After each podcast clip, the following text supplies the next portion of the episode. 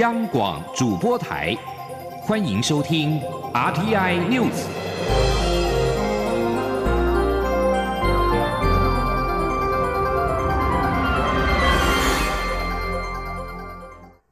听众朋友您好，欢迎收听这节央广主播台提供给您的 RTI News，我是张顺祥。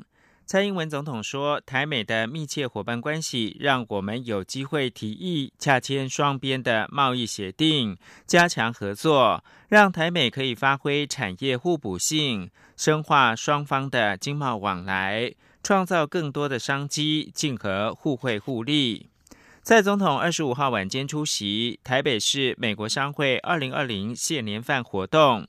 蔡总统致辞的时候，首先恭喜金奇伟就任台北市的美国商会的会长。总统提到，台北市美国商会今年六月发表台湾白皮书时，肯定台湾防疫的成果，并对经贸政策有许多的宝贵建议。今年的报告提到，乐见去年台湾白皮书提出的八十二项提议。约有十一项，百分之十三获得解决，追平两年前的最佳纪录。蔡总统指出，白皮书当中的新增专章，聚焦人才培育跟发展更国际化劳动力。他很高兴，台北市美国商会是美国在台协会去年发起的人才循环大联盟计划合作伙伴。这些努力。将让台湾成为全球经济的关键力量跟资产，也会是全球供应链重整的时候，美国在亚洲最可信赖的盟友。蔡总统表示，将致力打造有利各方的健全投资环境，期待跟美国政府和台北市美国商会继续合作，借由共同价值提升共同利益。捷克参议院的议长维特奇将在八月三十到九月四号率团访问台湾。总统府发言人张敦涵二十五号表示，总统府竭诚欢迎一直力挺台湾的捷克外宾友人，并期盼透过这次的互动，共同推动双方的国会交流跟经贸合作。张敦涵表示，蔡英文总统预计在九月三号上午在总统府接见维特奇跟访团。蔡总统期盼透过这次跟维特奇以及访团面对面的互动交流，促进台捷双方在经贸投资、科技、医疗、观光文化等领域的深化合作。维特奇三十号将率团来到台湾访问，外交部在二十五号说明访团的成员，备受关注的已故捷克参议长。科加洛的遗孀因为健康的因素没有办法参加这一次的团体活动。请记者王兆坤的报道。关于维特奇率领的访团成员，外交部欧洲司司长江森表示，包括参议院首席副议长鲁斯基卡、外委会主席费雪、卫生委员会主席康特、资深参议员希拉尔、艾斯尼班纳兰等人，另还有布拉格市长赫吉普、捷克科学院副院长、大学校长。布拉格爱乐乐团等共约九十人。江森指出，维特奇在台期间将觐见蔡总统，拜会立法院长游锡坤、行政院长苏贞昌、外交部长吴钊燮、卫福部长陈时中等部会首长，并接受游锡坤颁赠国会外交奖章，出席台捷经贸投资论坛等活动。他还将在政治大学及立法院发表演讲，表达对自由、民主及两国经贸合作的看法。江森说。台湾与捷克民主发展历程相近，共享民主、自由及人权等普世价值。捷克为台湾厂商在中东欧地区的重要生产及研发基地，在高科技及医疗、防疫等领域具有庞大的合作利基。此行将可进一步促进台捷双方在经贸投资。科技、医疗、观光、文化等领等领域的合作互动。关于访团的防检疫措施，外交部表示，除三次裁检外，政府将在搭配其他相关防疫措施，让捷克访团全团不需入境隔离，就可有效达到防疫目标。包括全团包机来回，没有中转风险；住宿旅馆采取分层、专用及分流防疫措施。外交部强调，政府将以最高标准做好各项防疫工作，以兼顾防疫及访问效果。中央广播电台记者王兆坤台北采访报道。而立法院二十五号在议场内进行了流程的演练，并且展示授予维特奇的国会外交荣誉一等奖章以及纪念议事锤。立法院长尤锡坤也强调，为了欢迎维特奇访团来台湾，立法院还特别布置了捷克特展跟民主墙，以增进台捷交流。捷克参议院的议长维特奇即将访问台湾，欧洲议会跟美、加、澳等六十八位国会议员二十五号发表国际联署声明，强力支持，也严厉谴责中国行前施压，呼吁民主国家领导人加入，展现团结。斯洛伐克籍的欧洲议会议员。莱克斯曼二十五号发布一份由他跟捷克籍的欧洲议员翁德拉共同领衔发起的联署声明，强力支持维特奇访问台湾，并严厉谴责中国行前施压。这份联署声明包括了欧洲议会有台小组的主席盖勒等二十三位欧洲议会的议员签名，其中七位是捷克籍的议员。另外还有美国、德国、法国、加拿大、澳洲、英国、斯洛伐克跟爱沙尼亚等议员签名，一共是有六十八位国会议员的联署。船籍不属于中华民国，但是却由我国人经营的全渔船，近期问题不断，严重影响到台湾的渔业形象。渔业署已经决定要施铁腕，寄出相关的办法规范。若有相关的具体市政，将不准其停靠台湾的港口。预计最快在八月底预告，经过三个月的预告期之后就会实施。请听央广记者陈林信宏报道。根据渔业署的统计，台湾远洋渔船共有一千一百多艘，其中有两百二十九艘为全渔船，大概占两成。换句话说，五艘远洋渔船中就有一艘为全渔船。全渔船的国籍并不属于中华民国，因此中华民国相关渔业法令无法规范。但由于经营者为我国人，因此如果发生问题，仍将严重影响台湾渔业形象。近期涉及万纳度的大万号全渔船，就因为遭国际组织绿色和平举报，禁止其渔获进入美国市场。渔业署指出，外籍船的渔工管理属于船籍国的管辖权，我国并不方便介入。但台湾基于港口国的责任，确实可以做一些努力。因此，近期就会预告相关办法，禁止有不良记录的全渔船停靠台湾港口，或是不允许其经营或是投资外籍渔船。渔业署署长张志胜说。如果这些外籍的权利船以后你还有在违反 I U U，或者是对劳工超时劳动，那这些有相关的市政的话，我们也有可能会禁止你的渔船再回到台湾来。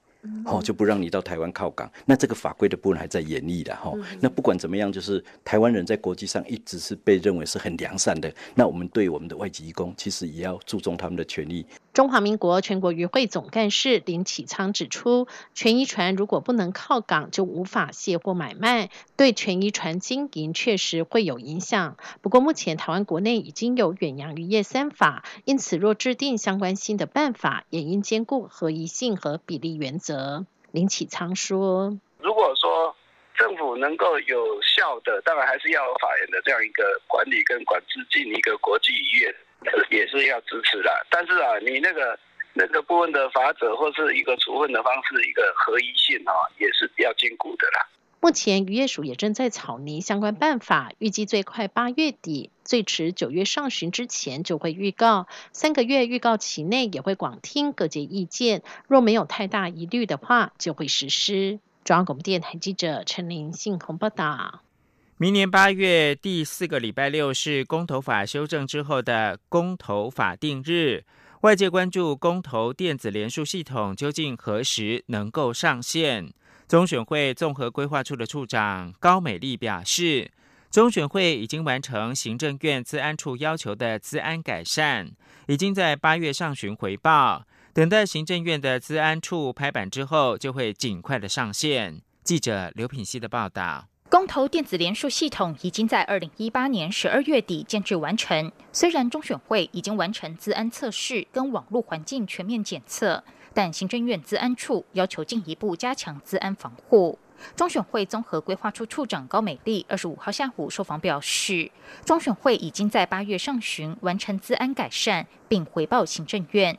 等到行政院资安处确认后，中选会就会进行后续准备工作，尽快上线。他说。那到目前为止，呃，行政要求的治安改善，包含系统的改善，还有我们呃中选会资讯环境的改善，都已经改善完毕了。在在八月上旬，我们也跟行政院治安处报告过，目前最后等行政院治安处的最后决定。当他决定之后，我们当然会希望能够。呃，呃，克服相关的问题之后，会尽快上线。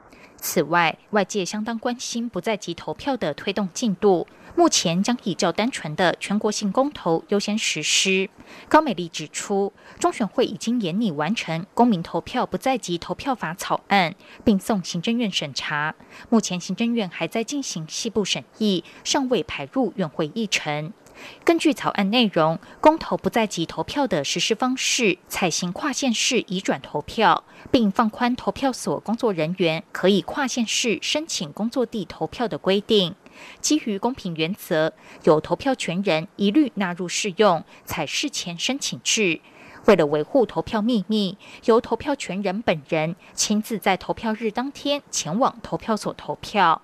高美丽表示，公投不在籍投票仅限于国内投票权人，只是移转到不同的地方投票而已，并未包括海外投票。央广记者刘聘熙在台北的采访报道。就在意大利外长迪马尤预定跟中国外长王毅会面前，香港民主运动人士罗冠聪二十五号造访意大利，警告华为等中国企业对西方构成的威胁。罗冠聪是前香港立法会的议员，在中国实行受到西方严厉批评的港区国安法之后，他在上个月离开了香港。罗冠聪在罗马接受记者访问的时机，适逢迪马尤即将会晤王毅之际，两个人预计商讨在意大利推出新时代五 G 技术，预定在会谈结束的时候召开记者会。意大利尚未加入美国行列，对华为寄出限制，但意大利电信集团最近已经排除华为参与五 G 的设备投标。罗冠聪呼吁西方政府跟北京打交道的时候，应该格外的谨慎。他表示，中国这个世界上最强大专制政权，对民主构成威胁，包括了使用渗透的手段，利用华为等国有企业的影响力等。路透社报道，正当华府加紧阻挡中国取得美国关键技术的时候，一家上海晶片商一年多前已经透过连串的复杂交易，取得美国梅普斯科技公司重大晶片架构授权，引发美方防堵出现漏洞的疑虑。报道表示，在二零一八年底到二零一九年间，美中科技贸易战正如火如荼展开时。中国企业新联新智能科技有限公司取得梅普斯科技公司的核心技术授权，过程透过一系列复杂交易，涉及在开曼群岛跟萨摩亚注册的公司。梅普斯是系谷一家先驱的电脑晶片商，由现任 Google 母公司的董事长韩尼西在三十五年多前共同创立。梅普斯研发出一种新的晶片架构，而这个技术呢，到目前还是广泛的使用。四名知情人士透露，如今新联芯掌握中国香港、澳门的所有梅普斯技术，对现存和新客户的授权权利，以及根据梅普斯技术架构开发新衍生技术的能力。美国财政部二十五号对中国国民张涛涛实施制裁，因为张涛涛走私强效类鸦片止痛剂芬太尼到美国。美国财政部声明当中表示，化学家及化学制品供应商张涛涛运送非法的合成鸦片类的药物到美国。美国财政部也将张涛涛任董事的香港联升科技集团有限公司列入到黑名单，指控这家公司是张涛涛财务交易的幌子公司。芬太尼是廉价鸦片类的药物，效力是海洛因的五十倍，在美国鸦片类药物危机扮演重大角色。美国二零一七年有超过两万八千多起和使用鸦片类药物有关的过量致死的案例。美国官员指称，中国是非法芬太尼主要来源。美国总统川普指控中国国家主席习近平没有信守承诺，协助阻止芬太尼流入到美国。不过，北京当局驳斥这样的指控。美国财政部二十五号的制裁行动冻结了张涛涛跟联升科技集团有限公司在美国的资产，并且禁止美国人跟他们往来。这里是中央广播电台。是阳光，像台湾之光穿透世界之窗；是阳光，像神鹰翅膀环绕地球飞翔。现在是台湾时间清晨六点四十六分，我是张顺祥，继续提供新闻。联合国机构世界卫生组织二十五号宣布，学名脊髓灰白质炎的小儿麻痹症病毒在非洲绝迹。这是世界致力根除小儿麻痹症的一项里程碑。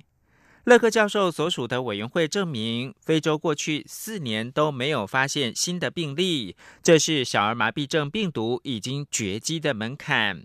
世卫组织表示，继天花病毒之后，小儿麻痹症的病毒也在非洲绝迹。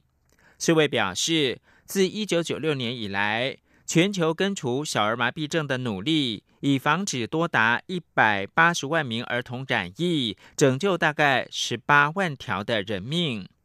在一九五零年代疫苗发现之前，小儿麻痹症在全球各地流行。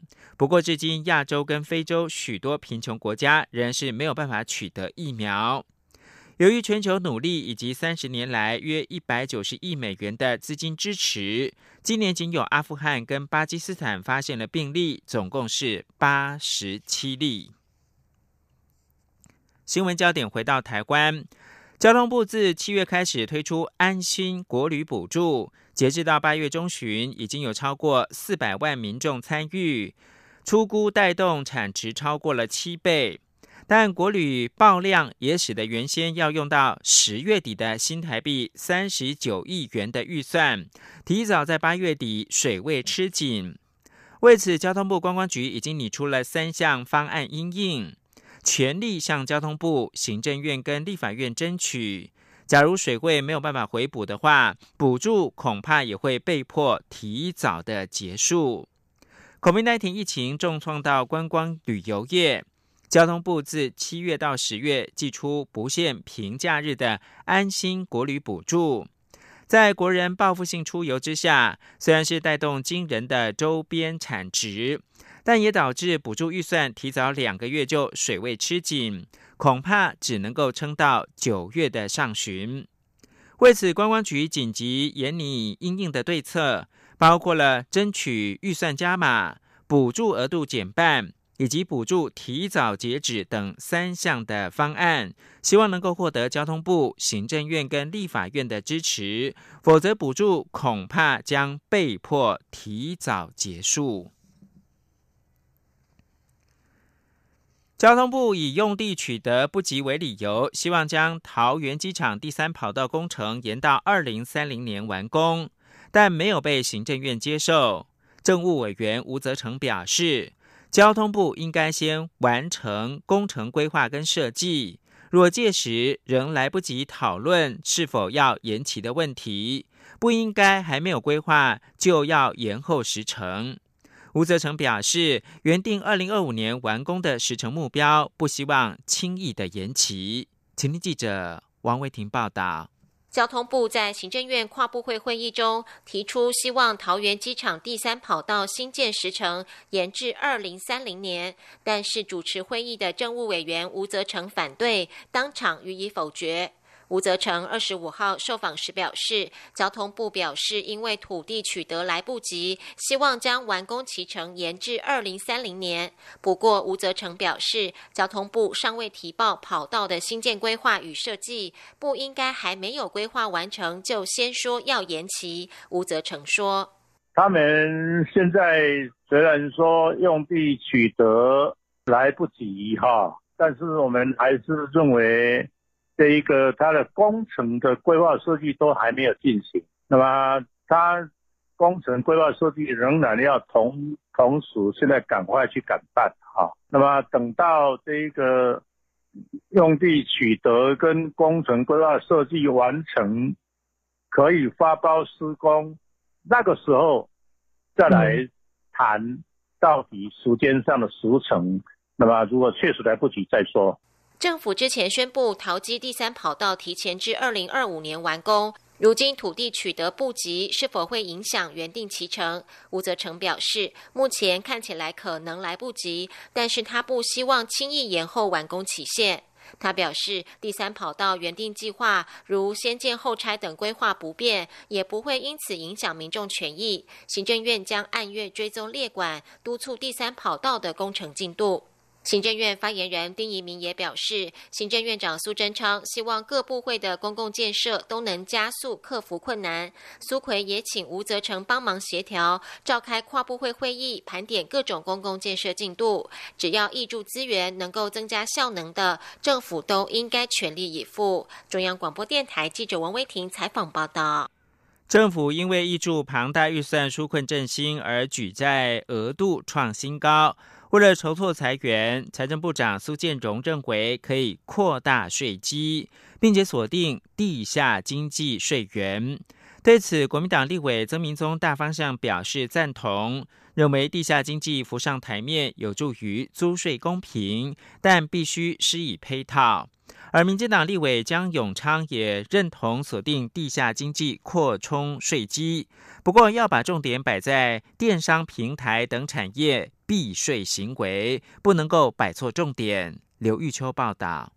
财政部长苏建荣接受专访时指出，今年政府举债额度高达新台币四千四百三十八亿元，为前所未有的挑战。而为了筹措财源，苏建荣认为可先从扩大税基下手，例如强化税基措施、掌握地下经济税源或落实数位经营课税等，以公平性为重，增加税收。对此，国民党立委曾明宗表示大方向赞成。他并指出，依据过去财政部的预估，地下经济超过三成，若能让地下经济台面化，税收能增加一千五百亿元，也能达到租税公平。不过，要推行电子支付以及试印期等配套较为恰当。是说可以推动财政部提出相关的配套，比如说三年、五年内不查税，让这些个人经营的企业。或中小企业有一个适应的一个期间，我相信会比较好。民进党立委江永昌也说，扩充税基若要调整税率结构非常困难，锁定地下经济是可行的方向，但要把重点摆在电商平台、网购、AI 产业等商业行为，而不是把重点摆在夜市摊商部分，以符合公平课税原则，并让经济发展正向。你应该报税没有去报税的，而且这这两步，第一步是从。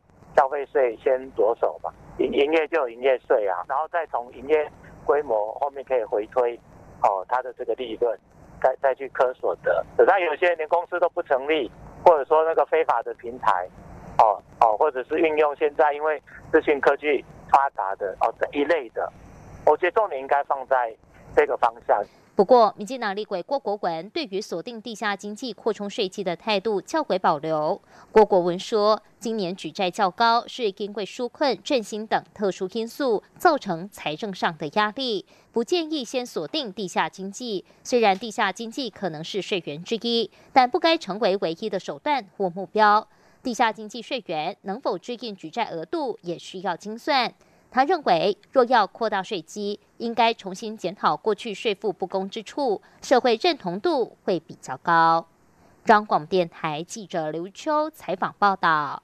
教育部统计，近两年网络性别暴力通报共达上百件。为了防治数位性别暴力，教育部在二十五号邀请纸风车剧团演出诱骗试镜等案例，并提出五步四要守则。呼吁亲师共同的关注。记者郑祥云、陈国维报道。你们两位想不想当女主角？想不想红啊？想啊！可是叔叔，我们没有经验呢。啊，没没有经验没有关系。哎，呃，我们两个有经验嘛。网络性别暴力事件不断上演，教育部请来纸风车剧团演出学生被诱骗试镜，情节写实。那天之后，我们真的当了 model。而且也得到很好的酬劳，可是，在之后的每一次拍照过程中，叔叔开始对我们有许多的肢体碰触，都让我们觉得很不舒服。可是我们不敢拒绝。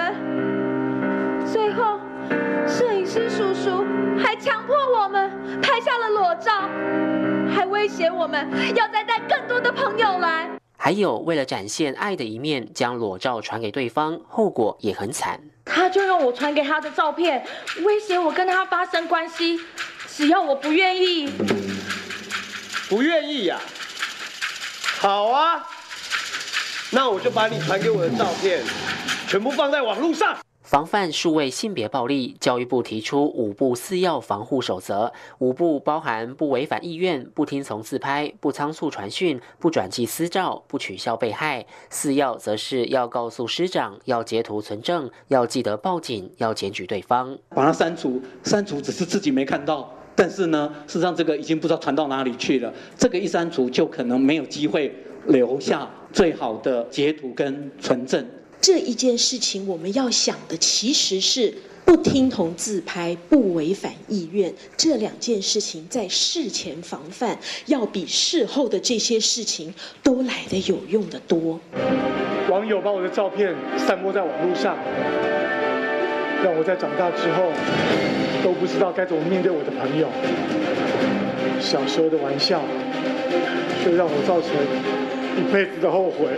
全国中小学开学后，教育部将搭配友善校园周，展开一系列防治数位性别暴力活动，并将推出为期两个月的自然素养自我评量网络有奖征答，期盼学生都能快乐畅游网络世界。没想到，照片。不只是照片。中央广播电台记者郑祥云、陈国伟台北采访报道。国际新闻：马来西亚外交部长西山穆丁二十四号表示，沙巴州永远是马来西亚的一部分。西山穆丁在推特上面转推一则菲律宾的新闻，显示菲律宾众议院的外交委员会上周通过在护照印上包括了西菲律宾海跟沙巴州的菲律宾地图。沙巴州看守首席部长沙菲义呼吁大马的外交部必须对非国驻马大使提出强烈抗议，因为沙巴在一九六三年的时候已经和马来西亚组成了马来西亚联邦。一九四六年菲律宾从美国殖民地独立的时候，明达纳二岛跟巴拉望被并入到菲国。一九六三年，沙巴被并入到马来西亚联邦，沙巴自此成为大马的一部分。不过，菲律宾至今仍是沙巴是其领地之一。数十年来，菲律宾领导人不时会宣称菲国拥有沙巴的主权。最后关注的是日本首相安倍晋三健康的问题引起了揣测。有日媒报道，安倍可能在本月的二十八号召开记者会说明。八月四号上市的一家周刊杂志报道，安倍七月六号在首相官邸办公室吐血。当天，日本政府发言人、内阁官房长官菅义伟在例行记者会上面否认此说。八月十七号，安倍到庆应大学附设医院接受检查，待了七点五个小时。二十四号上午再到庆应大附医待了三点五个小时。以上新闻由张炫翔编辑播报。